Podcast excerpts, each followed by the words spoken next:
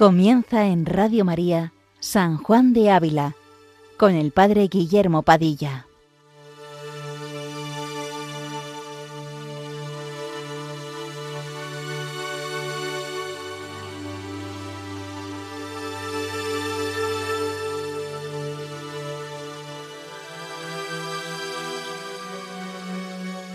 Muy buenos días, queridos amigos de Radio María. Continuamos esta mañana con este programa que dedicamos a San Juan de Ávila, doctor de la Iglesia Universal. Proseguimos avanzando en la lectura del célebre Audifilia. Nos encontramos, como recordáis, en la sección novena, que el santo dedica a tratar cómo Dios nos oye y nos mira con misericordia y amor. Hoy trataremos el capítulo 88, un capítulo muy importante, donde Ávila, contra las ideas luteranas, afirma que la gracia de Dios transforma al hombre, que se produce una verdadera justificación y no solo una apariencia de la misma. Este tema era muy polémico en la época. Como sabéis, es el momento de la mal llamada reforma protestante, reforma luterana. De hecho, este punto hará que el audifilia, este punto de la justificación, aparezca en el índice de libros perseguidos por la Inquisición, el índice de 1559. Esto ocurre porque fue publicado sin la autorización del santo y tuvo como consecuencia la corrección del texto por parte del maestro para ya ser publicado con su autorización.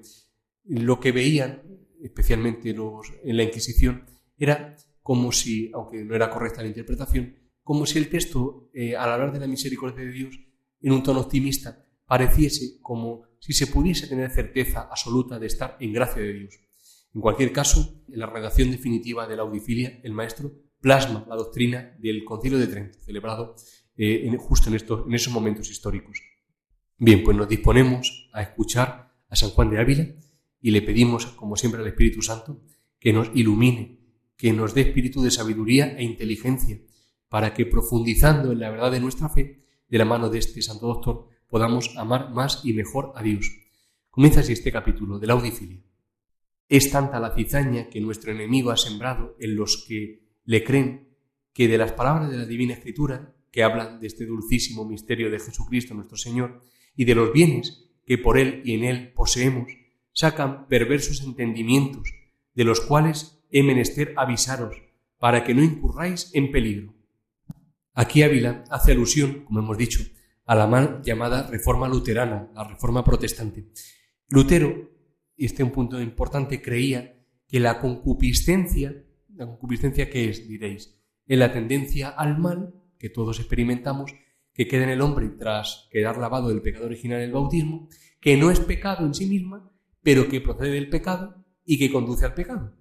Pues él creía que esta tendencia, esta sensación, esta era ya en sí misma pecado, es decir, que el sentir la tentación, que Dios lo ha permitido ad agonen, en el latín, para la lucha, era ya en sí mismo pecado.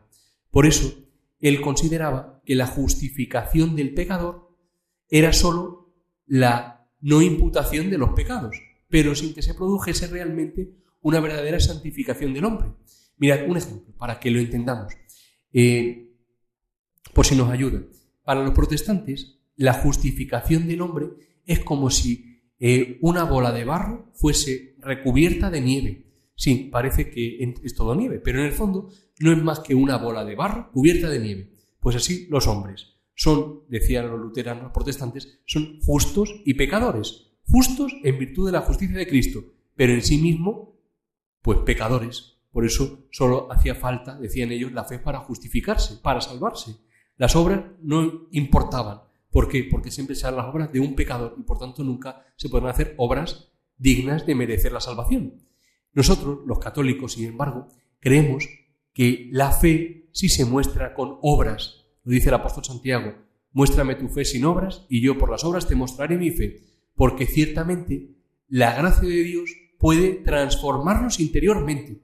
Decía el Concilio de Trento que el hombre queda santificado y renovado interiormente por la voluntaria recepción de la gracia y de sus dones, convirtiéndose de injusto en justo, y de enemigo en amigo. Bien, seguimos leyendo y veremos cómo Ávila eh, irá explicitando cómo Cristo no puede dejarnos sin hacernos partícipes de todo lo suyo y no solamente no imputándonos los pecados. Escuchemos.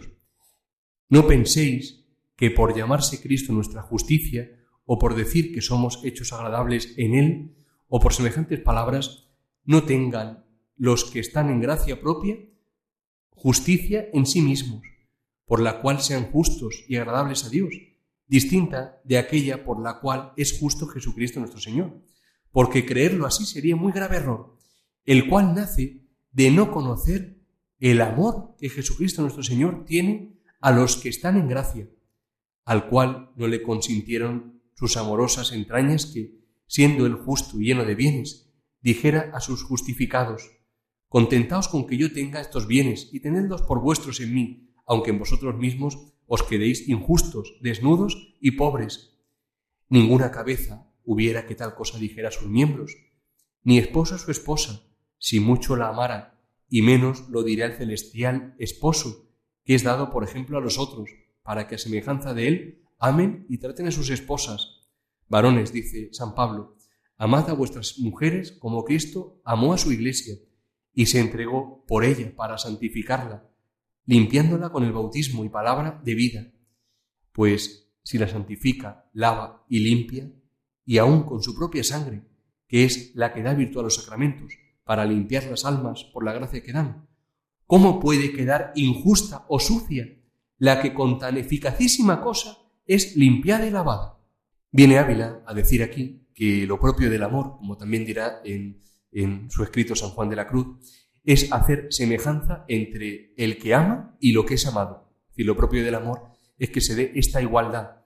Por eso pensar que Cristo solo nos deja sin imputarnos nuestros pecados y por tanto, pero sin transformarnos internamente, es desconocer el amor de Dios que se ha manifestado en Cristo que ha derramado su sangre para lavarnos, para purificarnos, para santificarnos, para hacernos partícipes de sus bienes.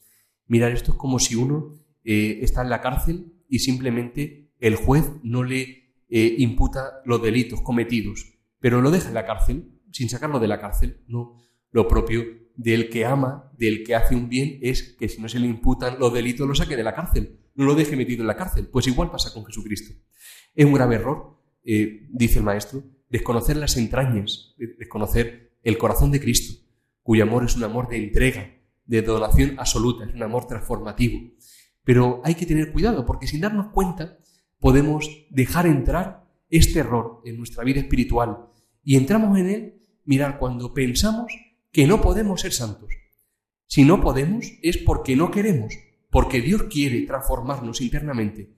Dios quiere la cosa es que uno quiera también. Igual que el fuego transforma en sí todo lo que toca, del mismo modo el amor misericordioso de Dios, cuando le dejamos que toque el corazón, transforma nuestra vida, quita todo aquello que estorba y nos transforma. Eh, para llegar a esta transformación real, a la santidad, eh, ciertamente es necesario pasar por la purgación del alma. Es decir, es necesario quitar y dejar que Dios quite todo aquello que estorba.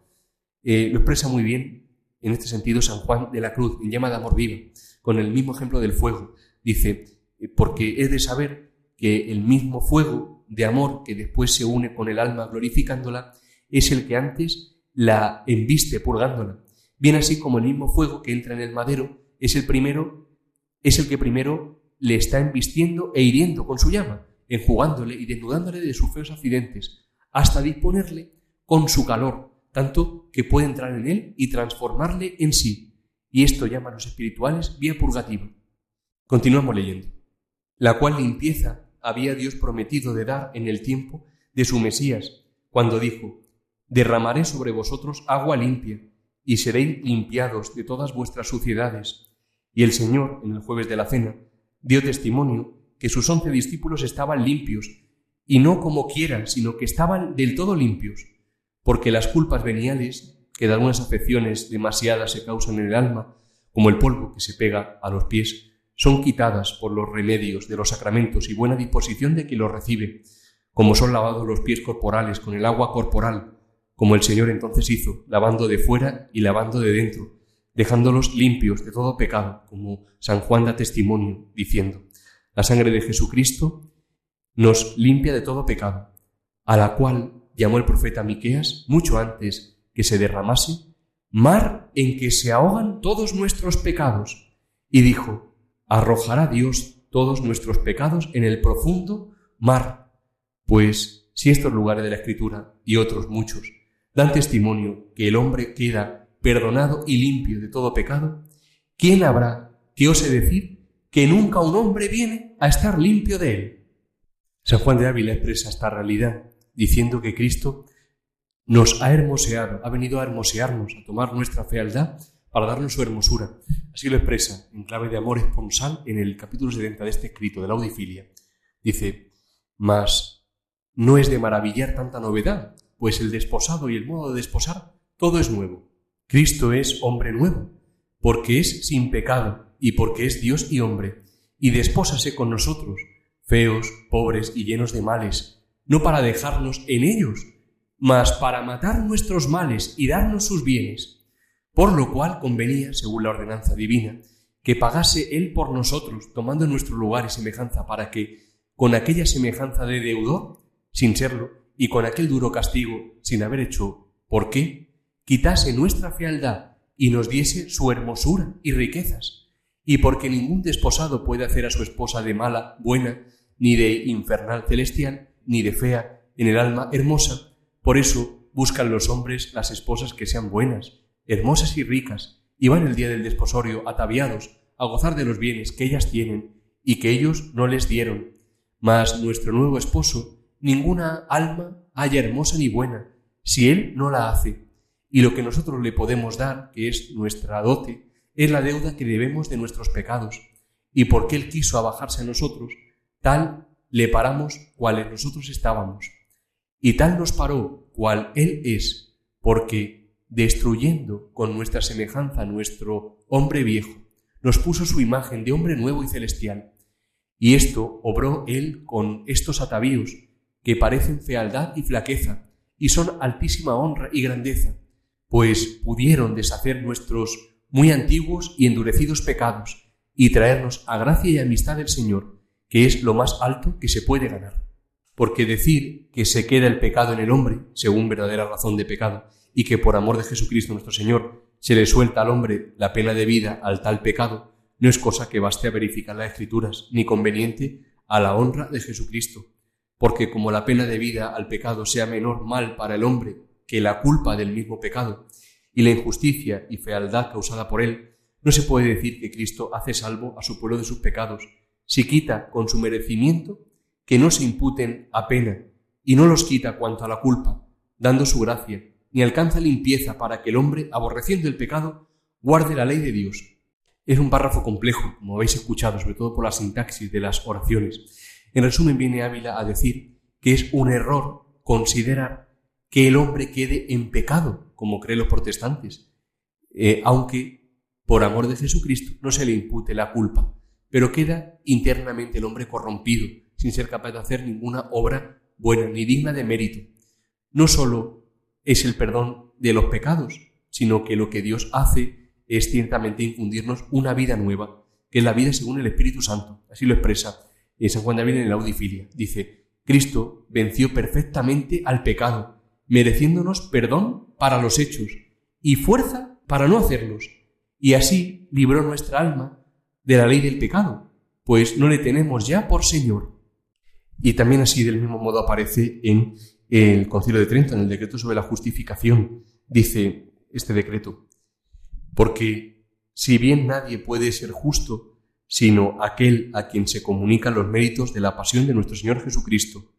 Esto, sin embargo, en esta justificación del impío, se hace al tiempo que, por el mérito de la misma Santísima Pasión, la caridad de Dios se derrama por medio del Espíritu Santo en los corazones de aquellos que son justificados y queda en ellos inherente.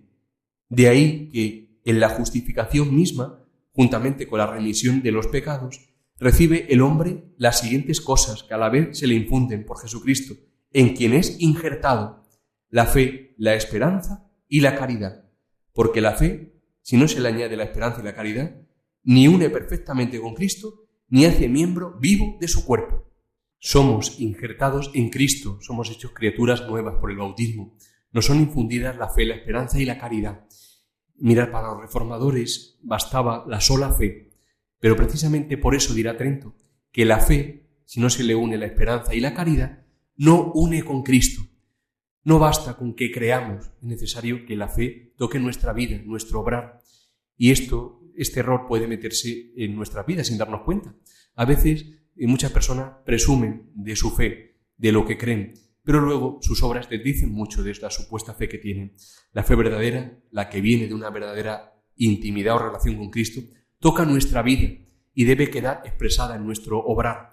No vale decir que tengo mucha fe si luego me da igual pecar que no pecar, si me da igual ir a misa que no ir a misa, si me da igual frecuentar los sacramentos que no frecuentarlos, o si yo sacerdote, religiosa, laico, me da igual, no soy capaz luego de hacer el más mínimo acto de abnegación, el más pequeño sacrificio por amor a Jesucristo, o si vivo en un cierto orgullo espiritual, creyéndome mejor que los demás. Eh, esa fe quizá está vacía, no, ha tocado mi vida, es una fe simplemente de escaparate.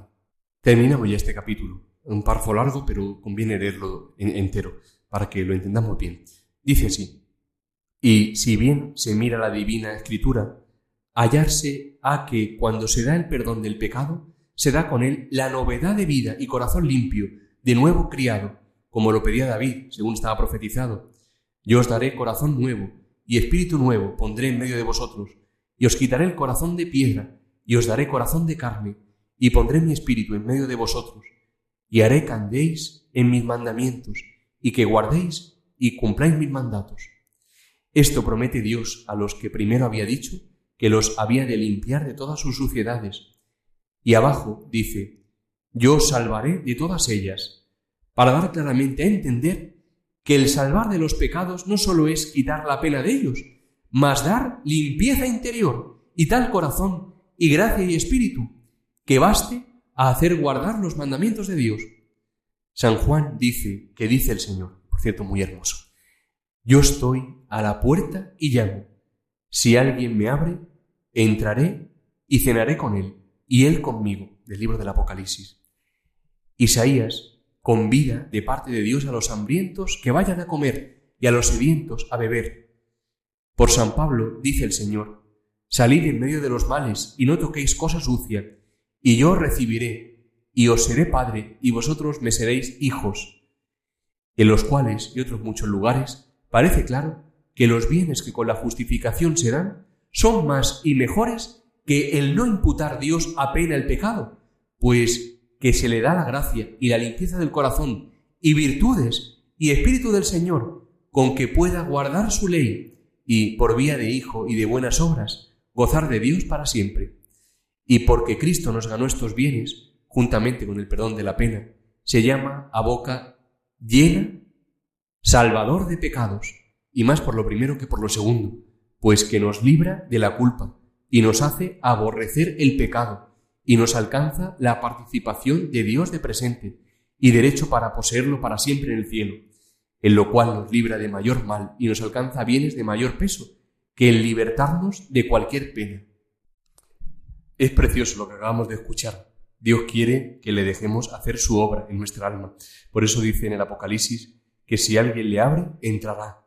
Ya lo dijimos en el programa pasado, pero es necesario que le dejemos entrar en nuestra vida. Y para eso hay que darle tiempo, la pregunta sería, ¿le doy yo tiempo a Dios? Algunos dicen, se escucha decir, que todo es oración en su vida, y ciertamente, lo puede ser. Estamos llamados a eso, a que lo sea. Pero todo será oración si primero hemos caldeado el corazón en el fuego de la intimidad con Dios, con Cristo, en la oración personal.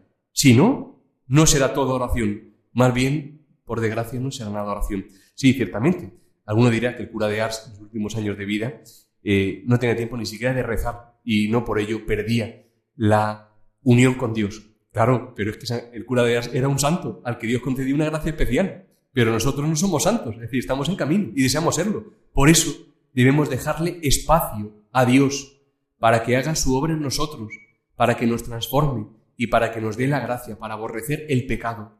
Él quiere y puede. La cosa es que uno le deje espacio para que obre en su vida, le deje espacio.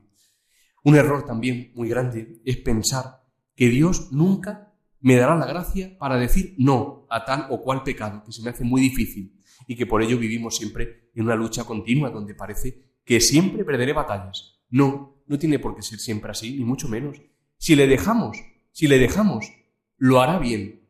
qué bien lo hará, decía Madre Maravillas. Si le dejamos, qué bien lo hará. Bien, pues vamos a dejarle, que lo hará muy bien.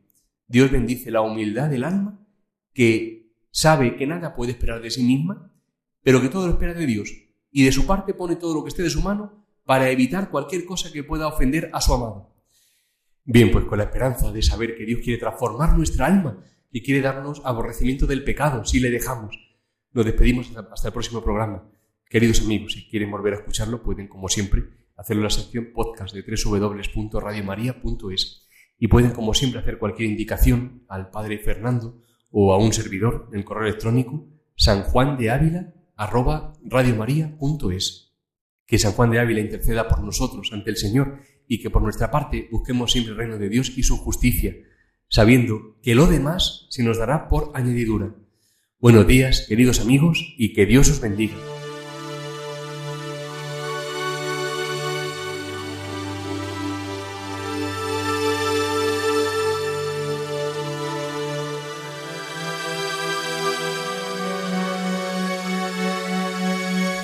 Les hemos ofrecido en Radio María San Juan de Ávila, dirigido por el Padre Guillermo Padilla.